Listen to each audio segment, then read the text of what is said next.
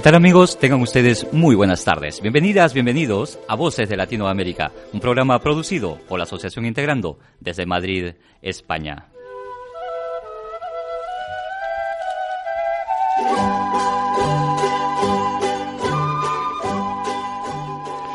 El día de hoy en Voces de Latinoamérica tendremos un programa especialísimo por el 8 de marzo, el Día Internacional de la Mujer Trabajadora, un día en que recordamos todos los logros alcanzados y también recordamos todos los retos pendientes en esta lucha por la igualdad. Además, eh, el día de hoy tendremos a tres compañeras gratísimas amigas eh, que vienen en representación de, de sus colectivos con las que conversaremos acerca de qué se siente ser mujer mujer migrante aquí en España en estos momentos y también cuáles son las perspectivas de sus asociaciones.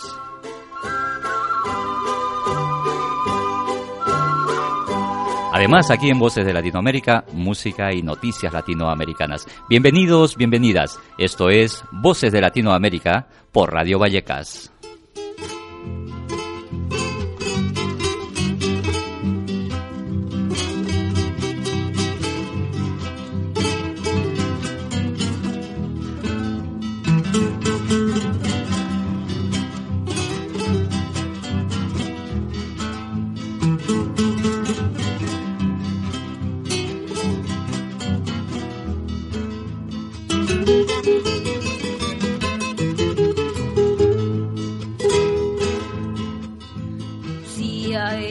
tierra. Lucía era la lluvia. Lucía era la tierra. Lucía era la lluvia.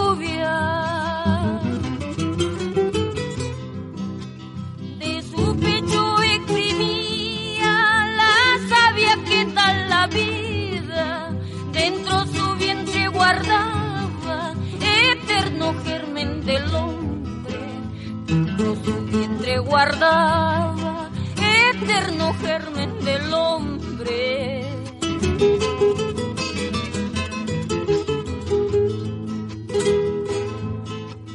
Lucía era la fuente, Lucía la pajarina.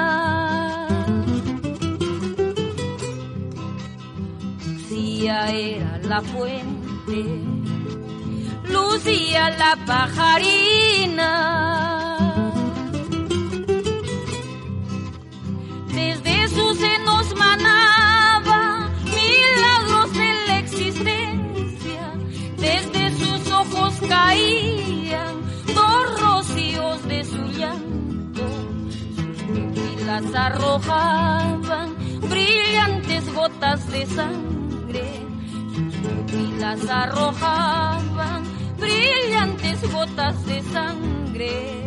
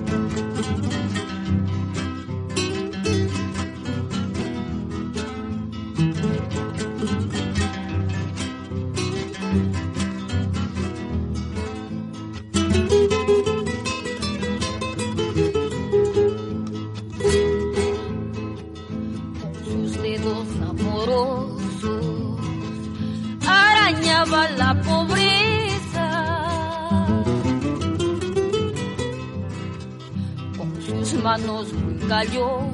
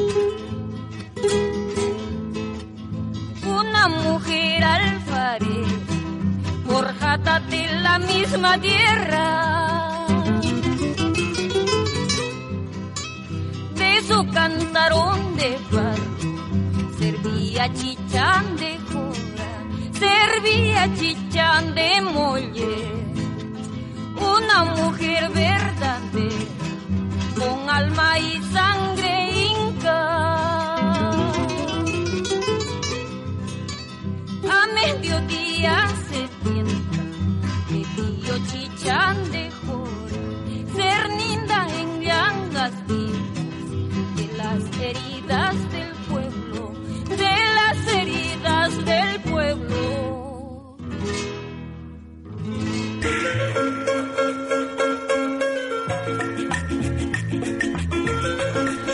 Bueno, queridas y queridos amigos de Voces de Latinoamérica, el día de hoy, sábado 4 de marzo, estamos haciendo un programa especialísimo por el Día de la Mujer Trabajadora. Y tenemos aquí en nuestros estudios a dos queridas compañeras y una que está al llegar. Tenemos a Ivette Ceballos de Perú. Ivette, muy buenas tardes. Buenas tardes a todos, un placer estar aquí.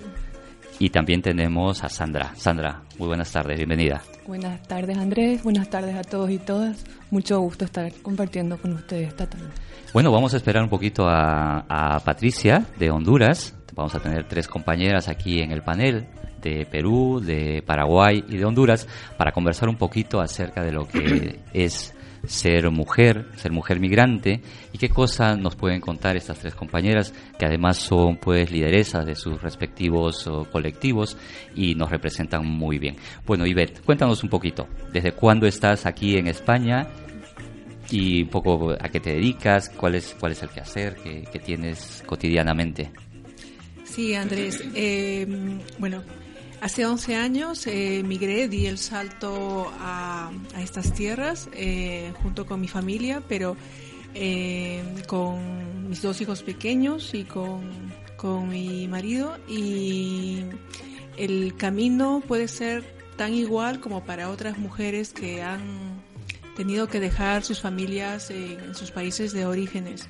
Eh, las mujeres que somos madres tenemos esa doble preocupación, ya sea teniéndolos aquí o teniendo a nuestros hijos en nuestros países. Eh, cada uno de nosotros, bueno, cada una de nosotras, no solamente somos el sostén de nuestras familias, al igual que nuestros compañeros, sino que buscamos y queremos que nuestros hijos tengan grandes las, las oportunidades eh, que que nuestros padres nos dieron a nosotros y que tenga un espacio eh, del buen vivir. Nuestros, cada uno de nuestros caminos, como digo, pueden haber sido iguales o distintos. Eh, yo aquí ahora trabajo de autónoma eh, y estoy y trabajo con un grupo de peruanos y peruanas que hemos consolidado un espacio de trabajo fundamental que es el Frente Amplio. El Frente Amplio de Madrid se constituye como un espacio inicial de, de, en el proceso electoral del año pasado en, para las elecciones presidenciales en el Perú, pero que este espacio que suma a mujeres y hombres ha avanzado en eh, constituir una agenda eh, política, una agenda política aquí en Madrid para los peruanos y peruanas. Eh, yo estoy muy honrada de encabezar esta siguiente eh, comisión coordinadora y, eh, y esos son los retos de las mujeres que estamos en el hogar, que estamos en el trabajo y que además nos hacemos un espacio en, en los espacios políticos. Muchas gracias, Ivette. Bueno, también está con nosotros Sandra Gallardo, que es de Paraguay. Cuéntanos, Sandra, ¿hace cuánto tiempo estás aquí? ¿A qué te dedicas? Bueno, eh, apenas hace dos años llegué a Madrid eh, en compañía de mis dos hijos, buscando como todos y todas abrir nuevos horizontes, ¿no? Eh, producto de, por supuesto, eh, discriminaciones políticas, económicas, falta de oportunidades. Tomé la decisión y el desafío. Como todo migrante, pude palpar, y me es muy difícil, por supuesto, dentro del contexto político que significa ser migrante, el hecho de no, no contar con un trabajo seguro, tener que animarme a realizar todo tipo de trabajos para sostener la economía en casa. me toca ser cabeza de familia y llevar la economía sola, pero dentro de ese contexto y de ese desarrollo he aprendido muchísimo, me siento mucho más válida, me siento una mujer más formada e independiente a todo lo que pueda llevar eh, lo difícil que es estar lejos de un país, lo difícil que es estar sola, lo difícil que es conseguir trabajo. Y que todos creo que los latinos em, sufrimos, padecemos el hecho de no tener papeles, el hecho de, solamente encontrar trabajos de servicios, en hostelería, en servicio doméstico, en no ser calificados eh, profesionalmente, a pesar de que a lo mejor lo, seamos, ¿no? Son esas las cuestiones un poco con las que yo he tenido que luchar y que, y que me han hecho encontrar muchas contradicciones en este sistema. Positivas, negativas, pero de aprendizaje. Mm, bueno, muchas gracias, Sandra. Ha llegado también eh, Patri. Patricia, muy buenas tardes, bienvenida. Patricia es de Honduras, Patricia Urquía una queridísima amiga también que además está esperando, esperando bebé. Patricia, buenas tardes. Hola, muy buenas tardes. Cuéntanos un poquito, ¿desde hace cuánto estás aquí y qué es, a qué es lo que te dedicas? Yo ya llevo desde el 2010 siete años. Siete años voy a, acabo de hacer ahora en marzo. Bueno, y a diferencia de aquí las compañeras presentes, yo me vine, bueno, el tipo de migración, mm, se puede decir que lo hice más que todo por motivos que conocí a un español, me enamoré y me vine. Y me vine a, buscar. ¿Lo, ¿lo conociste en Honduras? No. no. nos conocimos por internet. Ah, mira. Y luego él fue a Honduras y estuvimos hace un tiempo. Él venía, él iba a visitarme, tal cual, hasta que llegó un momento en que la situación era un poco sostenible, las relaciones a distancia son muy duras, y decidimos dar el paso. Y claro, es, la situación que vive en mi país es desastrosa, entonces pusimos las cosas en una balanza. ¿A quién le conviene más? Eh, dejar su vida a él, irse para Honduras, dejar mi vida yo en Honduras, venirme para España.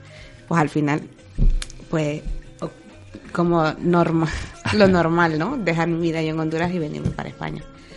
Y por lo que dice la compañera, ¿no? O sea, el hecho de que puedes tener estudios, título, y uno cree que, que aquí va a encontrar las mismas oportunidades que en su país porque yo tengo estudios universitarios. Entonces yo venía y decía, tengo estudios universitarios, soy bilingüe en inglés, no, va a haber ningún problema allá de, para conseguir un buen trabajo, tal. Dejo mi vida y mi trabajo y me vengo a buscar la vida. Y, y, luego aquí me encontré con muchísimas dificultades de que no, no es cierto. ¿Sabes? Ese cuento del sueño europeo. O sea, que no, que no vale aquí. Eh, eres mujer, eres migrante. O sea, y luego encima, después de casarme, me quedo embarazada, o sea, con un niño. O sea, tres cosas en tu contra. Porque llegabas a las entrevistas y lo primero que te preguntaban, eh, ¿tienes hijos? O sea, ¿estás casada? ¿Tienes hijos? O sea, algo totalmente ilegal, pero que, que lo hacen.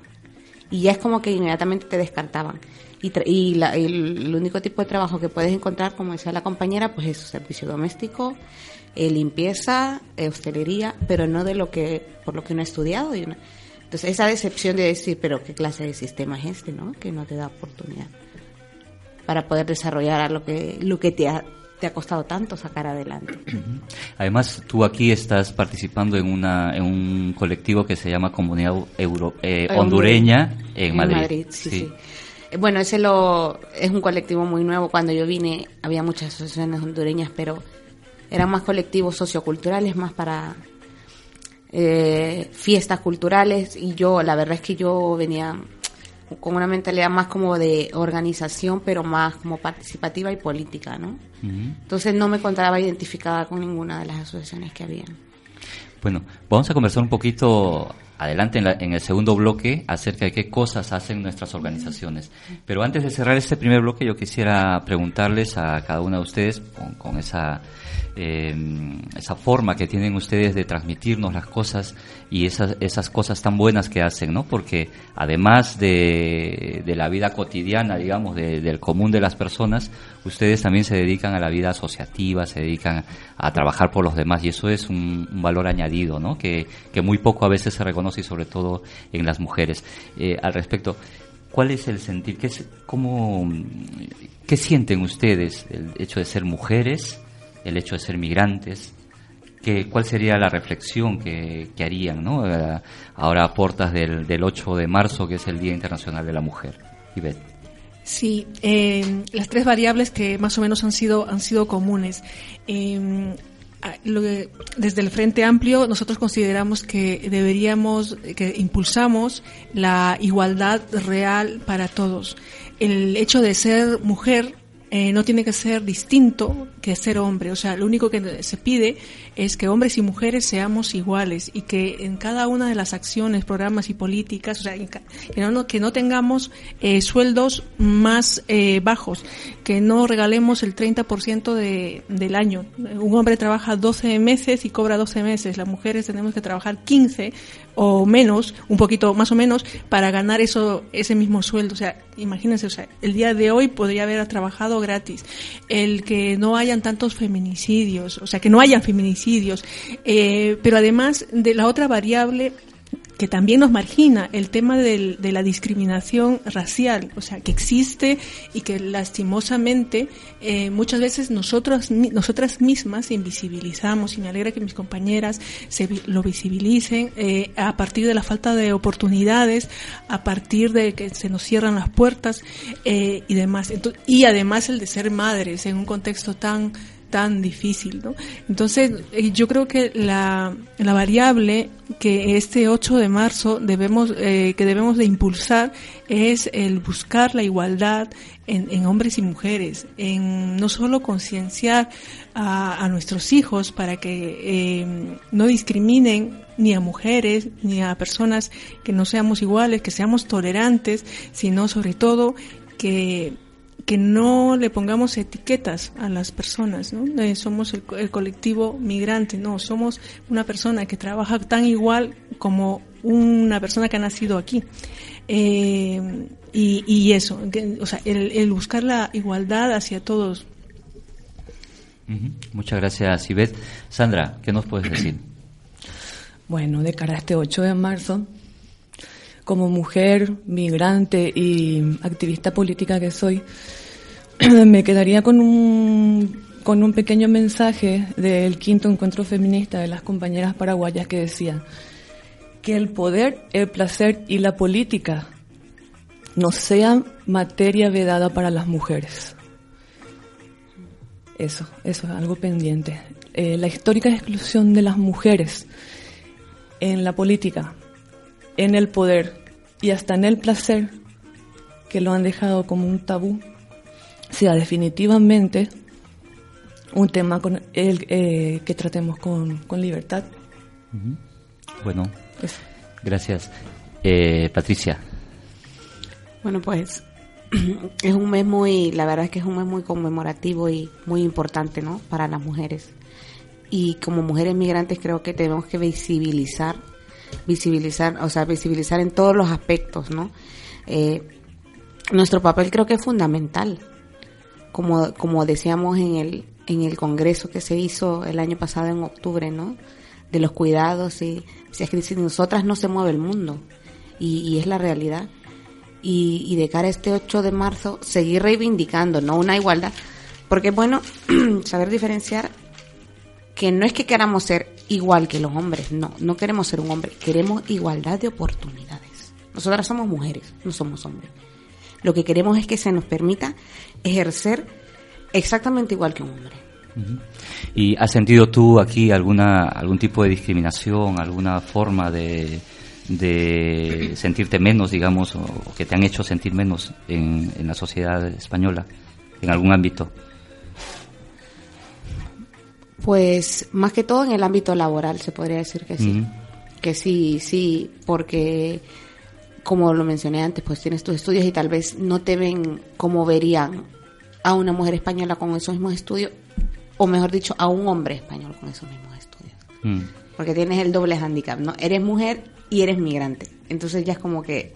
Y si eres madre tendrías otro otro otro problema, ¿no? Adicional. Otro problema adicional, totalmente, claro. Mm. O sea, es que a, la, a las mujeres se nos, una vez tienes hijos, es como se te estigmatiza eh, en el ámbito laboral. Es como que ya no, ya no, es lo, no eres lo mismo, ¿no?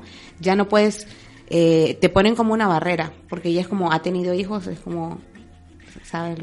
Mm. a lo que me quiero referir, ¿no? O sea, entonces, encima que tienes hijos, ya te consideran como, eh, para ellos, un, ya, para los empresarios normalmente es un conveniente cuando las mujeres ya quieren tener hijos, ¿no? Entonces, y encima migrante.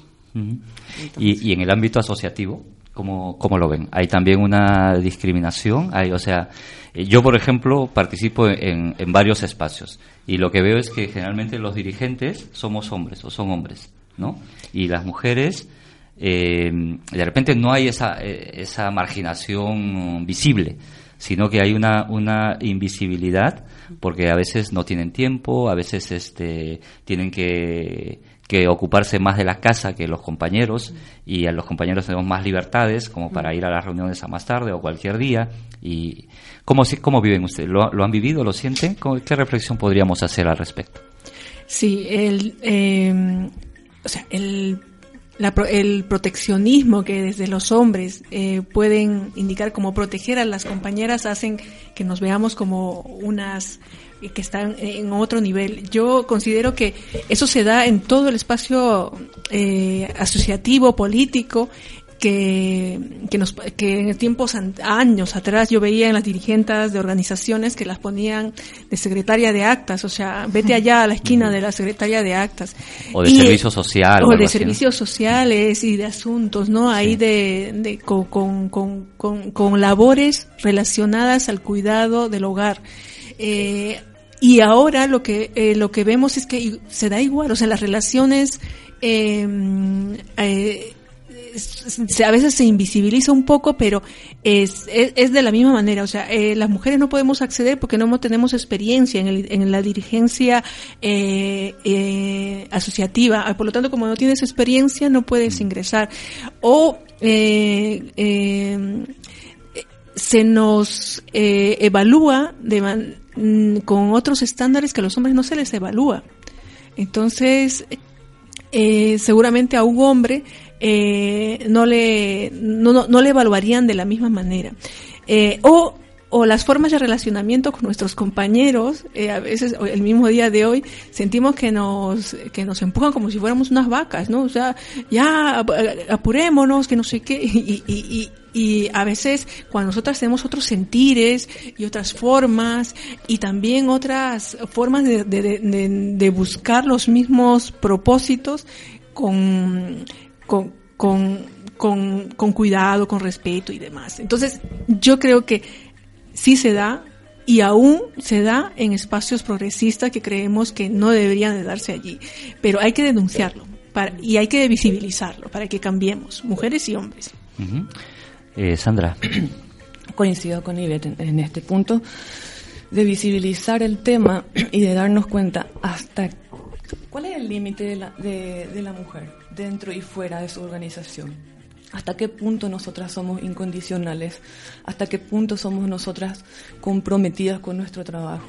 ¿Hasta qué punto el compañero que tenemos al lado se solidariza y se hace responsable de esa militancia compartida? ¿no? Eh, no es fácil, pero yo creo que dentro de esta conversación y dentro de estos debates es que vamos a darnos cuenta del por qué ¿Por qué no podemos? ¿Por qué no podemos estar ahí? ¿Por qué no podemos ocupar el espacio?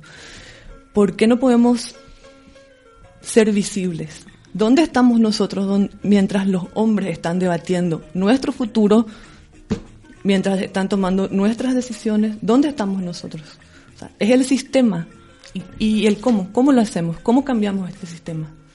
Yo creo que esa es nuestra tarea si luego queremos vitalizar un poco, queremos renovar un poco esto que llamamos feminismo, esto que llamamos empoderamiento, esto que llamamos ocupar espacios lo único que no podríamos hacer es retroceder, lo único que con lo que no estoy de acuerdo es con bajar los brazos y renunciar a los espacios conquistados. No, no se ha logrado este tipo de espacios sin la organización de las mujeres. Bueno, Sandra, muchas gracias. Patri. Totalmente de acuerdo con Sandra. Creo que eh, es, tota-, es algo totalmente cultural. Desde pequeñas nos van adoctrinando, ¿no? De que la mujer a la cocina, cocinando, el hombre al trabajo y cuando la mujer ya por fin entra en el mercado laboral, el hombre no entra en casa. Es decir, la mujer ya ha entrado en el mercado laboral. Dicen, pero si ya, mm, escucho gente que dice, pero ¿de qué se quejan tanto? Ya pueden trabajar, ya pueden votar, ya pueden... Sí, pero en cuanto a la vida familiar, a la vida doméstica, el hombre no ha entrado como la mujer sí lo ha hecho en el mercado laboral. Te tiene, tiene doble trabajo ahora, que, que ya no sé qué es mejor. Porque antiguamente, bueno, la mujer se quedaba en casa, sabía que se encargaba de, del hogar de los niños y el hombre del trabajo. Pero ahora la mujer sale a trabajar y encima regresa a casa y tiene que encargarse de casa también, es decir, doble trabajo, ¿no? El remunerado y el no remunerado, mm. porque el hombre no se implica de la misma forma en casa. Entonces también hay que visibilizar esto, ¿no? De la educación desde, pequeño, desde pequeño. Sobre todo yo como madre ya de un niño varón y que voy a tener otro varón, educarle de que se comienza desde pequeño, en casa, siendo, o sea, tota, con tareas totalmente compartidas, tanto por el padre como por la madre. No pasa nada que el hombre se ponga un delantal, no pasa nada que lave, que friegue la losa, no pasa nada que, que cocine. Entonces, irles educando desde pequeños, la educación, todo, todo viene de la cultura, que en Latinoamérica es que es tremendo, ¿no? O sea, como a la mujer que si va enseñando un poco, pues, y le pasa algo, o se lo buscó porque a esas horas y como iba vestida, mm. pues esa, esa mentalidad que tenemos, ¿no? De culpabilizar siempre a la mujer por las cosas que le pasan. Como decía Sandra, tenemos que entrar. ¿Por qué los hombres toman las decisiones? O sea, hacen las leyes por nosotras. Tenemos que aprender a entrar también en, política, ¿no? O sea, porque durante mucho tiempo nos hemos mantenido calladas, hemos respetado las decisiones que han tomado los hombres, pero es que es momento en que nosotras tomemos nuestras propias decisiones de lo que queremos que sea, cómo queremos que sea la sociedad, ¿no? Y por eso la asociación es importantísima, ¿no? Es, es esencial. Bueno, gracias, Patri. Bueno, eh, efectivamente, ¿no? Son los retos. Han habido avances seguramente, pero nos quedan retos muy grandes, ¿no? Sobre todo en nuestras asociaciones. Si queremos cambiar hacia afuera, tendríamos también hacia adentro que ir dando pasos para poder lograr esa esa equidad entre, entre compañeras y compañeros. ¿no? Es, es difícil, lo, lo manifestaron ustedes, hay una cuestión cultural, se han enseñado desde pequeños a los hombres a ser hombres de una determinada manera y hay que aprender a, desaprender esas formas también y aprender a construirnos de nuevo entre todos y entre todas. ¿no? Bueno, vamos a cerrar esta primera parte ah, con una canción que es un tema que viene de, de Chile, la hija de la gran Violeta Parra, Isabel, nos deja este tema precisamente dedicada a las mujeres.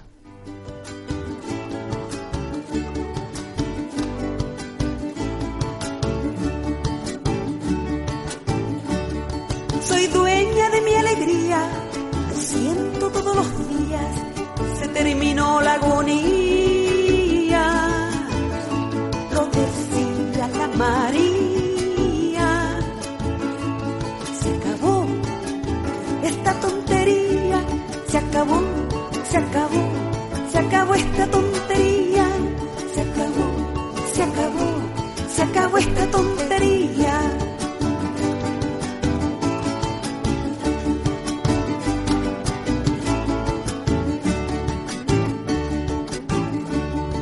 Soy dueña de lo que quiero, igual que este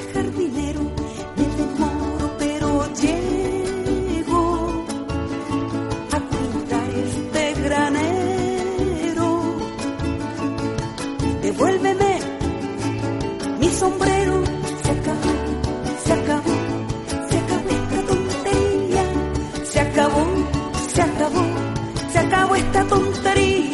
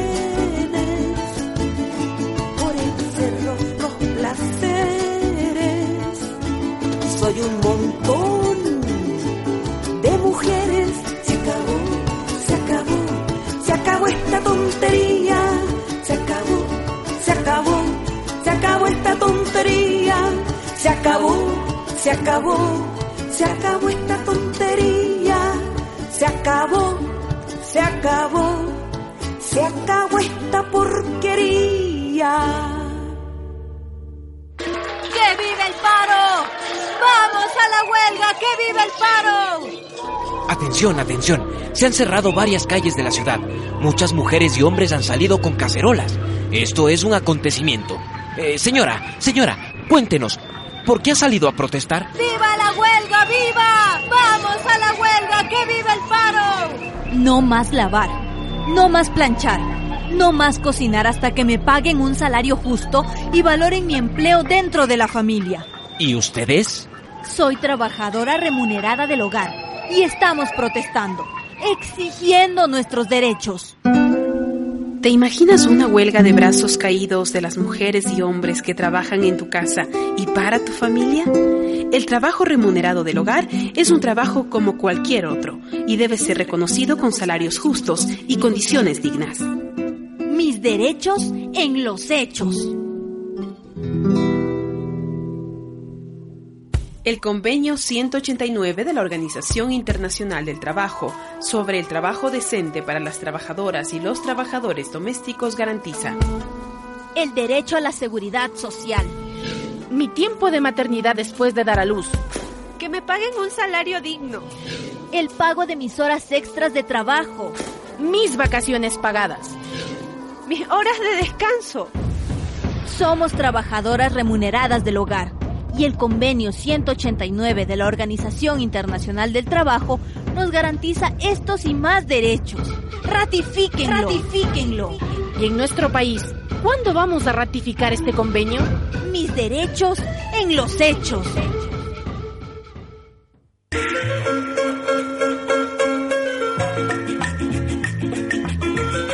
Bueno, seguimos con nuestro programa del día de hoy, Voces de Latinoamérica. Hoy un programa especialísimo sobre el Día de la Mujer con tres eh, grandes compañeras, Ibe Ceballos, Sandra Gallardo y Patricia Urquidi, perdón, Urquía, que nos acompañan hoy ah, conversando sobre los sentires, los saberes de las mujeres latinoamericanas aquí en, en Madrid. Eh, hemos escuchado un poquito la, uno- unos cortos acerca del, del convenio 189 que España todavía no lo ratifica, que es una una de las luchas pendientes para que un sector grueso de personas migrantes que trabajan en, en el sector doméstico puedan acceder a algunos derechos. Incluso, incluso el, el servicio doméstico aquí tiene muchas dificultades, los trabajadores del servicio doméstico tienen muchas dificultades para el paro, tienen muchas dificultades en sus cotizaciones y es una, una tarea pendiente y seguramente el 8 de marzo que hay la, la movilización de Cibeles a Plaza España, estaremos gritando también porque ese convenio España lo firme, lo ratifique y porque también en nuestros países de Latinoamérica se estén, firmando ese, ese convenio que de alguna manera garantiza algunos derechos, aunque no todos, de los trabajadores domésticos y las trabajadoras domésticas. Bueno, hablando de esa lucha, de esas, eh, de esas eh, reivindicaciones que todavía nos quedan por, por conseguir a hombres y mujeres en esta sociedad, yo quisiera preguntarles, eh, si se quieren referir a esto, mm, enhorabuena, pero también quisiera preguntarles el quehacer de sus asociaciones, de sus grupos. Por ejemplo, Ivette, tú eres parte del Frente Amplio, del Comité de Frente Amplio del Perú en Madrid y además eres la coordinadora del, del Frente Amplio. Cuéntanos un poquito qué hace el Frente Amplio, qué es y qué hace. Sí, el Frente Amplio se constituye, como lo indiqué antes, eh, como un espacio de trabajo entre peruanos y peruanas que busca eh, reducir las desigualdades tanto en Perú, pero también mejorar las condiciones aquí de los peruanos y peruanas que están aquí en España. Eso es como meta general, como objetivo general. Eh, para ello desplegamos varias acciones o actividades eh, intentando eh, que nuestra nuestra idea socialista, nuestra idea progresista, porque como es un frente hay diversas diversas ideologías y formas de pensar el mundo. vamos desde esta diversidad vamos construyendo una apuesta y una de las apuestas principales es el de la mujer. Hace poco tuvimos la presentación de para nosotros una de las heroínas populares que tiene el Perú, que es María Elena Moyano, eh, una mujer del pueblo que se dedicó a organizar a mujeres, a decirle al Estado que no podía mercantilizar y, eh, y, eh, y utilizar a los programas sociales, sino que las mujeres tenían que ser las que llevaran adelante estos programas para alimentar a sus familias y decirle en el rostro a- en, el, en el tiempo de García que ellos eran los que los hambría, o sea, que el gobierno de García hambriaba al pueblo. Eh, y además luchaba contra el Sendero Luminoso, que era un grupo terrorista. Y, y es lastimosamente este grupo que la asesina de una manera salvaje. Este 15 tuvimos un entrañable, pero además eh, para nosotros muy muy sentido homenaje a, a María Elena en sus 25 años de, su, de su asesinato, de su, de su salvaje asesinato. Y, eh, y, y ahora para el día 8 de marzo pues estamos convocando a todas las mujeres migrantes a la Casa de América que nos reunamos allí para acompañar la movilización del 8 de, de- de- del 8 de marzo de la, de la movilización por el Día Internacional de la Mujer. Eh, porque consideramos que el Perú, como Perú, tiene eh, las altas cifras de feminicidio. Estaba eh, recaudando la, mirando la información que se ha sacado, que desde entre enero del 2009 y julio del 2016, 881 mujeres hemos muerto eh, y, y el 60% de ellas en, dentro del ámbito familiar, de nuestras casas. O sea, nos están asesinando en nuestras casas. Eh, y más allá de la diferencia de la brecha salarial, más allá de, las, de la diferencia de oportunidades y más allá de la ineficacia de los programas eh, del gobierno, que solamente están mirando por el promover a las mujeres, por el sistema patriarcal que ellos mismos tienen de promover, de fomentar y no necesariamente de buscar la igualdad entre hombres y mujeres, es decir, en el fondo hacer cumplir una constitución que busque la igualdad, la libertad y la justicia. Eh, y, este, y, y, y en esas actividades, o sea, lo primero, lo más cercano es el día 8 de marzo, que invitamos a todas las mujeres y a todas las peruanas y peruanas y a todas las latinoamericanas que nos podamos reunir en la Casa América y desde allí indicarle que las mujeres latinoamericanas estamos aquí, mujeres, migrantes, madres, madres a medias, porque tenemos a nuestros hijos allá en nuestros países y que estamos allí para decirle que esto debe de cambiar. Gracias, Ivette. Pero también el día 11 hay una actividad que tienen Ah, sí. ustedes, ¿no? Y Cuéntanos luego, un poquito. y luego el día 11, rap- gracias Andrés, y, el- y seguimos eh, de man- ya de una manera más celebratoria, reivindicando a todas las mujeres eh, de América Latina.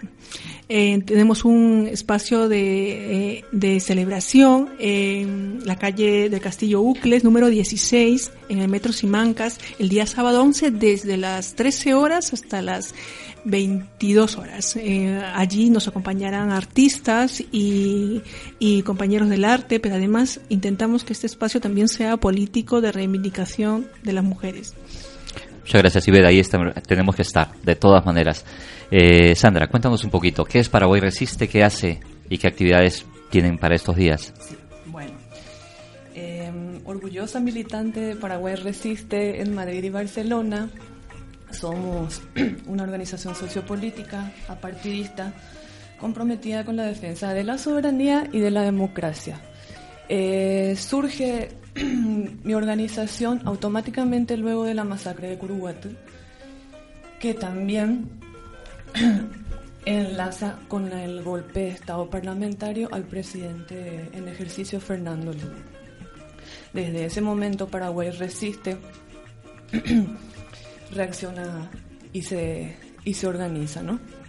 En esta organización se llevan adelante eh, acciones político-culturales donde el objetivo más importante es visibilizar la lucha del pueblo paraguayo y la realidad campesina. Eh, varias actividades realizan, realizamos y realizaremos en esta lucha que llevamos adelante. Eh, es necesario contar un poco de repente el contexto eh, paraguayo dentro de Latinoamérica de manera muy general para decir que los compañeros campesinos indígenas son los más son los más discriminados en mi país y esto yo no, no podría obviar ni dejar de denunciarlo aquí y en el, en el espacio que me toque ocupar, ¿no? la lucha de Paraguay resiste esta, visibilizar la discriminación y sobre todo este gobierno que fue el que se instaló luego de la masacre, de la muerte y del exterminio del pueblo campesino nuevamente. Este es el gobierno que sabe lo que pasó el 15 de junio, este es el gobierno que sabe quién mató a los campesinos y a los policías y contra este gobierno es contra el que Paraguay Resiste se organiza, denuncia y lucha todos los días. En las actividades que realizamos nosotros tenemos una mañana muy importante que se realiza en la librería Traficante de Sueños. Tenemos el honor de contar con una luchadora genuina del sector campesino, ella se llama Perla Álvarez y viene desde Paraguay a contarnos la lucha campesina, el problema de la tierra en Paraguay y la situación de los presos políticos. La, criminalización de la lucha en Paraguay hoy en día es la más fuerte de todas, es la más violenta y se recrudeció a partir del golpe de Estado. Entonces necesitamos visibilizar y que en esta parte del mundo conozca nuestra realidad necesitamos el apoyo y la solidaridad de, la, de, la, de los grupos, de los colectivos y de los partidos políticos fraternos a nuestra, a nuestra situación. Entonces mañana están todos invitados a la librería Traficante de Sueños, 12 del mediodía, con la compañera Perla Álvarez, el colectivo Paraguay Resiste y Voces en Lucha. Eso.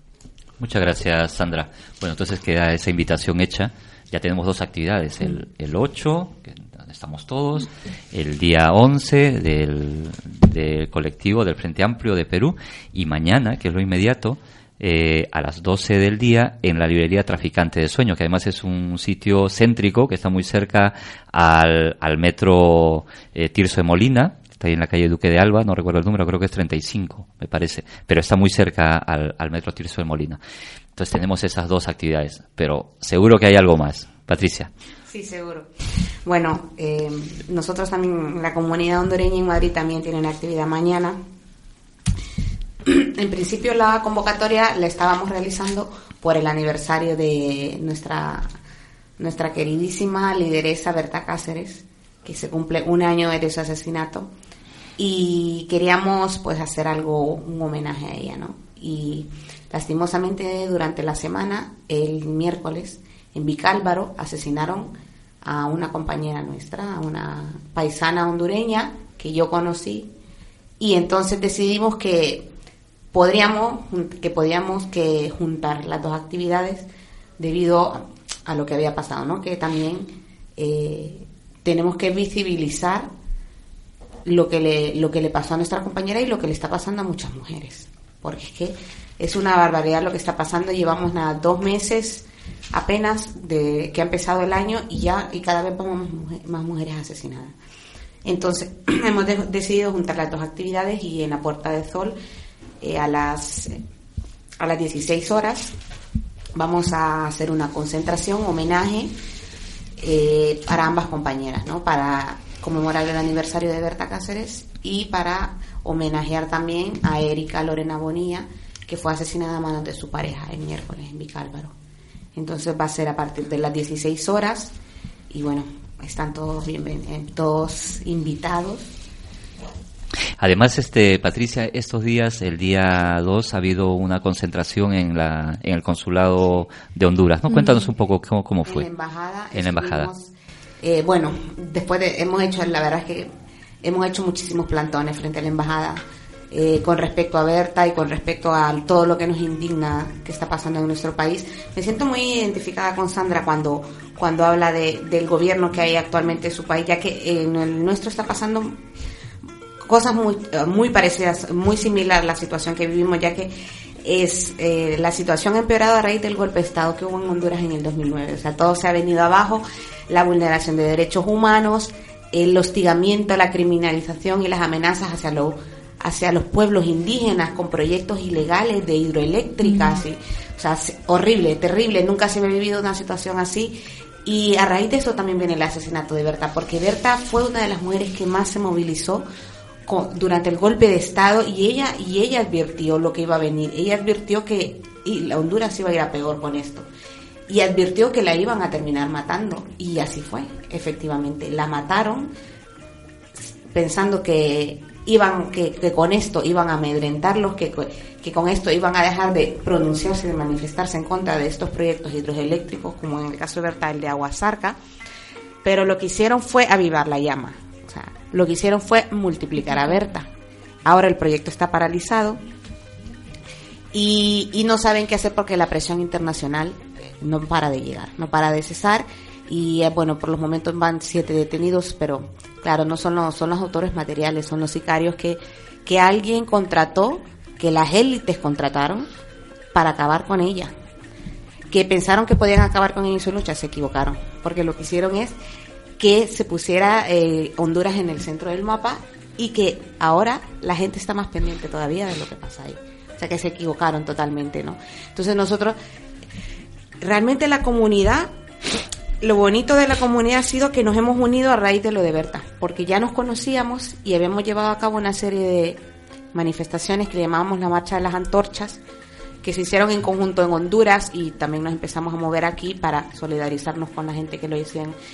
Y ahí nos, un grupo de gente nos, nos conocimos y empezamos a tener contacto, pero en, en ningún momento decidimos como formar una asociación, un grupo. Y fue a raíz de lo de Berta cuando dijimos, ¿qué vamos a hacer? Tenemos que, juntarnos, tenemos que conformarnos, tenemos que dar un nombre, tenemos que visibilizar porque no podemos quedarnos callados. Y a raíz de eso fue cuando decidimos eh, componer la comunidad hondureña en Madrid, que en su mayoría es mixta, pero en su mayoría son mujeres. Por eso el nombre que nos, un nombre que nos generalizara a todos, ¿no? Porque normalmente si se fijan los nombres suelen ser en masculino, tal, nosotros. Visibilizar que éramos, que que nos que estábamos todos dentro, ¿no? Sentirnos todos parte de ella en su mayoría somos mujeres las, las que nos hemos movido para, para llevar el... Tenemos compañeros también, pero que las hondureñas nos caracterizamos por ser personas muy, muy luchadoras y muy, muy guerrilleras, ¿no? Y, y, a raíz de eso, pues hemos llevado una serie de actividades a cabo en conjunto con otras organizaciones que nos han prestado muchísima ayuda los ecologistas en acción, Greenpeace, eh, Amigos de la Tierra, etcétera, etcétera, que son los que han colaborado también para llevar a cabo todo lo que es la visibilización del caso de Berta Cáceres, ¿no? Y estos días hemos estado a tope manifestándonos en frente de la embajada, ayer mismo en el Congreso de los Diputados y, bueno, el domingo el, acto memorativo y también enlazado con, con lo que le pasó a la compañera Erika, que Erika estuvo en las marchas de las antorchas, recuerdo yo que ahí fue donde la conocí a ella en esas manifestaciones. Y la verdad es que me destrozó cuando me di cuenta de la noticia, nunca... La, muerte de Erika fue en Vicálvaro, ¿no? Una, Un asesinato machista. Asesinato por su pareja. Mm. es como... Fue algo muy impactante porque no te lo esperas. no Ella no es la... No era el, perfil de, de mujer que tú que ves como una mujer que está sufriendo ese tipo de maltrato. Era una mujer muy fuerte, muy peleona, muy eh, defensora de sus ideas, independientemente si estuviera de acuerdo o no con ella, pero tenía muchísimo carácter. Entonces, de, o sea, de alguien así como ella, yo no me, no me lo esperaba, me, dejó totalmente impactada la, la noticia, ¿no? Y tan jóvenes, los dos, 32 años, mm, mm, la verdad que terrible, terrible lo, lo que ha pasado. Bueno, y además este, hemos traído aquí a la memoria tres eh, mujeres asesinadas. Eh, el caso de Perú, de María Elena Moyano, una gran lideresa, una gran luchadora por, por los derechos de, las personas. En el caso de Berta Cáceres, que ha sido igual recientemente asesinada hace un año. Y el caso de Erika, que también ha sido asesinada por otros motivos, pero que también es una forma de violencia hacia las mujeres, ¿no? En memoria de ellas eh, en homenaje a ellas, vamos a, escuchar eh, un tema que viene también de esa querida tierra nicaragüense, de esa hermosa revolución que tuvo Nicaragua en los años 80 y Carlos Mejía Godoy hoy rinde homenaje a las mujeres de Cuá.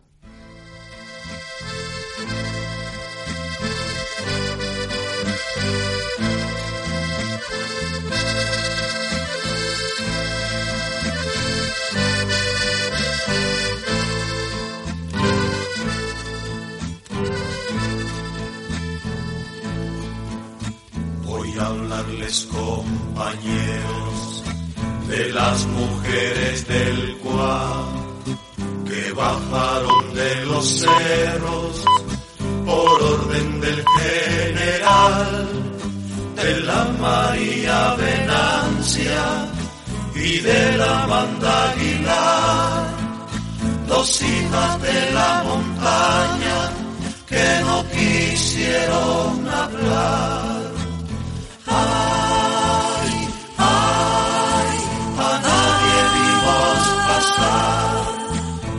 Noche negra se traga aquel llanto torrencial. Ay, ay, la patria llorando está. Parecen gritos de parto los que se oyen por allá.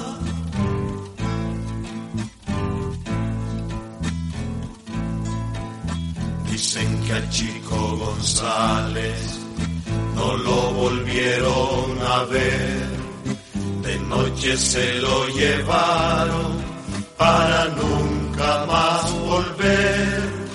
A Esteban y a Juan Hernández los subieron al avión y al aterrizar más tarde ya nadie más los miró. Ay,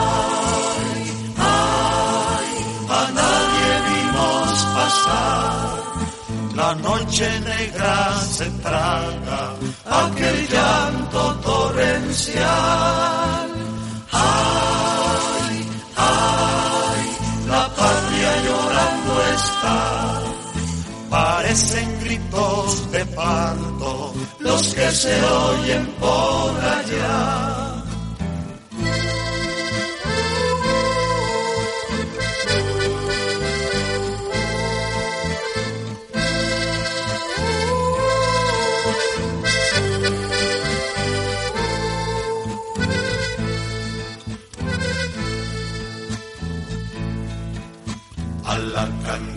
Martínez, un guardia la combinó.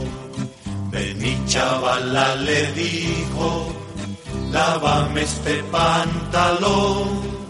La cipota campesina fue mancillada y no más, y tachó desde un afiche, reía en el taquezal.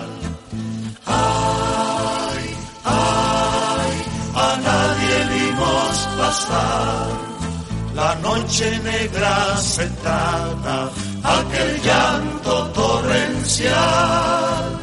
Ay, ay, la patria llorando está. Parecen gritos de parto los que se oyen por allá.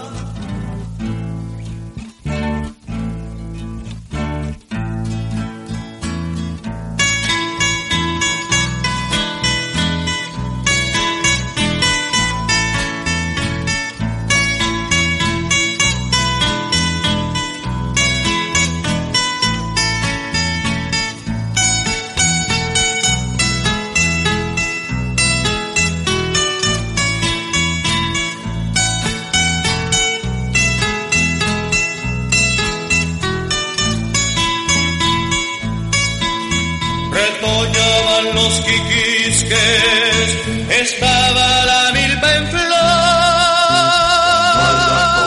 Matilde, la patrulla la agarró, la invita a aborto sentada, con tanta interrogación, me lo contó la quebrada, que baja del septentrión.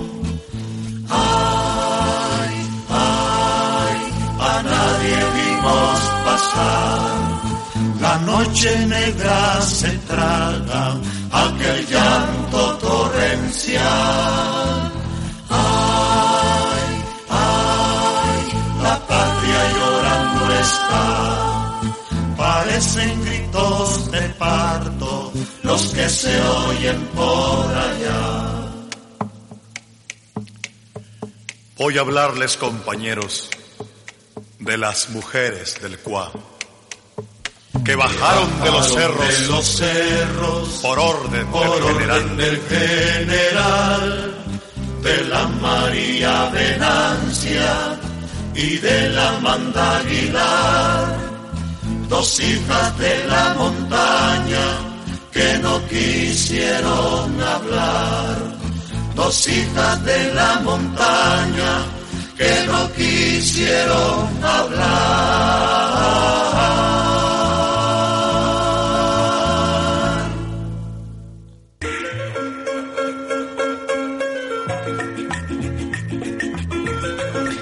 Bueno, ya casi casi llegando al final de nuestro programa, después de haber conversado todo este tiempo con estas tres magníficas compañeras, con Ivette, con Sandra y con Patricia, acerca de lo que es ser mujer, lo que las realidades de nuestros países y también la realidad que se vive aquí en, en Madrid concretamente. Bueno, pasamos ya al momento de despedirnos. Agradecemos muchísimo vuestra presencia y las invitamos para cuando quieran, tengan más actividades, lo, podamos difundir. Estas puertas siempre estarán abiertas para ustedes. Ivette, muchísimas gracias por estar aquí. Sí, yo solamente quiero despedirme eh, recordando que el día 8 de marzo tenemos este encuentro eh, con la movilización de la marcha de la, del Día Internacional de la Mujer, pero sobre todo el día 11 que tenemos, que los esperamos, que los invitamos a, a la calle Castillo de Ucles, número 16, en el Metro Simancas, que allí estaremos haciendo un acto festivo, político, por el Día de la Mujer y encontrarnos todos los peruanos, peruanas latinoamericanos. Además va a haber este comida, van a haber danza, Sí. música, la pasaremos bien, ¿no? Ese día Sí, nos divertiremos danza. y rendiremos homenaje también a la mujer y a las luchadoras sobre todo. Sí, y recordaremos a cada, cada una de sus batallas eh, y como siempre que nos inspiren para seguir adelante. Y, y, y agradecerte a ti y a las compañeras por conocerlas y compartir aquí un momento. Muchas gracias, Ivette. Nos vemos el día sábado 11 a partir de las 13 horas en Castillo de Ucles número 16, 16. Metro Simancas. Metro Simancas. Allí estaremos para la fiesta peruana por el Día de la Mujer. Sandra, muchísimas gracias por estar aquí. Muchísimas gracias por haber compartido tus experiencias. Eh, bueno, tus palabras para despedirnos. Gracias a vos, Andrés. Encantada de haber compartido este espacio. Encantada de poder traer un poco la voz de paraguayos y paraguayas. Perdón. Y invitarlos a todos y a todas mañana, 5 de marzo, Traficante de Sueños, 12 horas, para compartir un poco de la situación política y campesina. y bueno, están cordialmente invitados. Mañana viene una compañera paraguaya, ¿no? A contarnos la lucha. Mañana- ¿Cómo, cómo se llama? Perla. Mañana estará Perla Álvarez, Perla Álvarez. luchadora genuina de la- del sector campesino. Va a ser un gusto verte ahí, verlas a ustedes compañeras, están todos invitados. Y gracias por el espacio, gracias a las personas que hacen posible este pequeño espacio libertario. Muchísimas gracias a ti, eh, Sandra. Paraguay Resiste por toda esa lucha constante que- de la que conocemos desde su fundación prácticamente aquí en, Madrid. A Leticia, a Hugo, a Carmen, a Javi. Bueno, me, olvido seguramente de muchos y muchas eh, compañeras paraguayas. Y mañana nos encontramos a partir de las 12 en este encuentro con Perla Álvarez eh, en el- la librería Traficantes de Sueño que queda en la calle Duque de Alba número 13, muy cerca, cerquita al metro eh, Tirso de Molina. Ahí vamos a estar para compartir, escuchar todas las enseñanzas que traen las personas de nuestros países para que nos cuenten qué está pasando allí en Paraguay. Muchísimas gracias, sí. Gracias Andrés y quiero despedirme con un eh, saludo a mis compañeros que me están escuchando. Roja y Jueterei, Anguiruces, eh, Añuan Marete y Yayoyata. Mm, en guaraní, eh, que los quiero muchísimo y que un abrazo fuerte a los compañeros y que nos vemos enseguida. Vale, Sandra, muchísimas gracias. Y ve, antes de pasar, vamos a volver. Vamos a saludar también a nuestros compañeros del Frente Amplio. A Ah, Fausto, a Pepe, a Augusto, a Said, a Rosa, a Elizabeth, a, nos, ¿a quién más? a todos los compañeros y compañeras, a Catalino, A Catalino. Augusto, pero a cada uno de los compañeros y compañeras que llevan adelante, dejando es un espacio que podrían dedicarle a su trabajo, a otras actividades, pero esa es la solidaridad que mueve al Frente Amplio. Muchas gracias, Ibe. Patricia, mañana también tenemos algo Sí. que no podemos faltar. No podemos faltar. Eh, desde la comunidad hondureña les invitamos a venir a una jornada bastante conmemorativa, bastante triste, porque es, es muy triste, ¿no? Lo que no es un acto, no es un acto de celebración, es un acto homenaje a dos mujeres que han sido asesinadas por diferentes motivos, pero que al final las ha matado este sistema patriarcal machista, ¿no? Las dos han sido víctimas de este sistema patriarcal machista. Entonces vamos a conmemorar, vamos a, vamos a, darles un pequeño homenaje, rendir un pequeño homenaje a su memoria, a la de Berta Cáceres, que hace un año ya arrebataron su vida de forma totalmente brutal y, e inhumana, y a nuestra compañera, a nuestra joven compañera Erika Bonilla, que residía en Vicálvaro, en el barrio de Vicálvaro, Madrid, que murió a manos de su, de su pareja. Y si les invitamos a venir a las 16 horas, Puerta del Sol. Y también, bueno, muchísimas gracias por la invitación, por darnos a conocer, por eh, el espacio para poder visibilizar también la comunidad hondureña en Madrid, ya que llevamos muy poquito tiempo. Pero en el poco tiempo que llevamos es- ha sido tan gratificante y hemos conocido tan buena gente y tan buenas organizaciones ahí siempre disponibles a nuestro lado, brindándonos apoyo y estamos, la verdad que es- estamos muy contentos y vamos a seguir adelante. Gracias, Patricia. Y también hay que saludar a algunas compañeras de, Claro. de Honduras, a Nancy. Claro, a Nancy, a Jamie, bueno, em, a, a Jairo, a, a Gilma y bueno, también quiero mandarle un saludo a las brujas migrantes porque también tengo, migrantes. tengo que decirlo, yo también pertenezco parte y mi- parte y parte, Un ¿no? saludo También para las brujitas. Para las brujitas, para mis brujitas que las quiero muchísimo, que las veo ahora por la tarde y un beso a esas mujeres tan valiosas que no paran de luchar, ¿no? Muchas gracias Patricia, gracias Ivette, muchas gracias Sandra, gracias queridas y queridos amigos que están allí escuchándonos como todos los sábados. Esperamos vernos el próximo, escucharnos y vernos ya ahora por YouTube. Ojalá que las imágenes no salgan tan mejores que salgan un poco borrosas, ¿no? Para que, por lo menos por mí. Pero bueno, nos encontramos la próxima semana aquí en Voces de Latinoamérica en el 107.5 de la FM y en las 3 www.radiovallecas.org. Nos vemos hasta la próxima semana. Muchísimas gracias.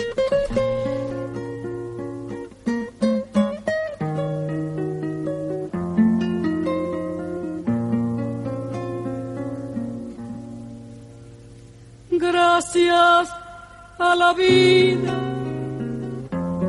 que me ha dado tanto, me dio dos luceros que cuando los abro, perfecto distingo lo negro del blanco y en el alto cielo su fondo estrellado y en las multitudes el hombre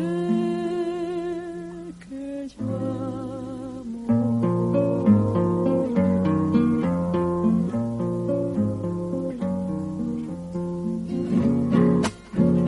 Gracias a la vida que me ha dado tanto, me ha dado el sonido y el abecedario con él las palabras que pienso y declaro. Madre, amigo, hermano, y luz alumbrando la ruta del alma del que estoy amando.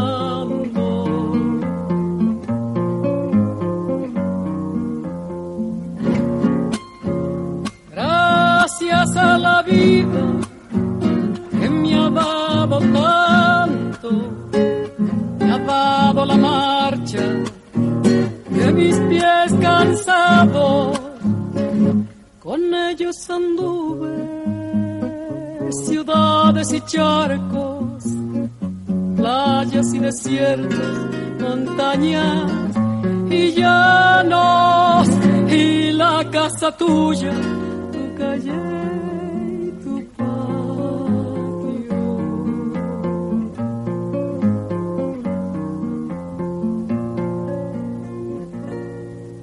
gracias a la vida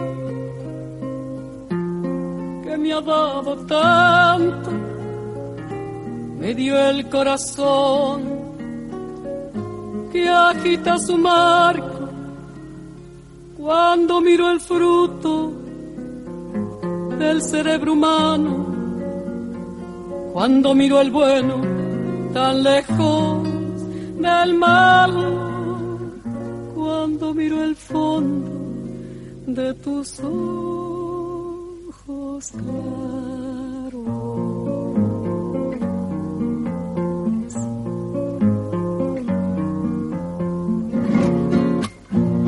Gracias a la vida que me ha dado tanto, me ha dado la risa y me ha dado el llanto Así yo distingo dicha de quebranto, los dos materiales que forman mi canto y el canto de ustedes, que es el mismo canto, y el canto de todos, que es mi propio canto gracias a la vida,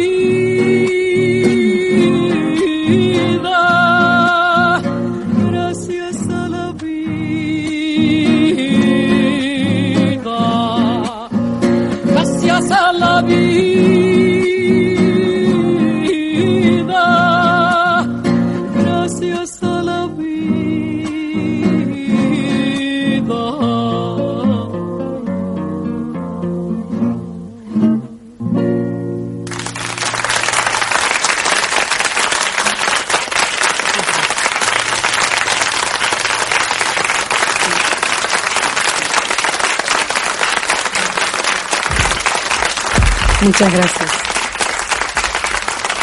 Muchas gracias. Había un escritor.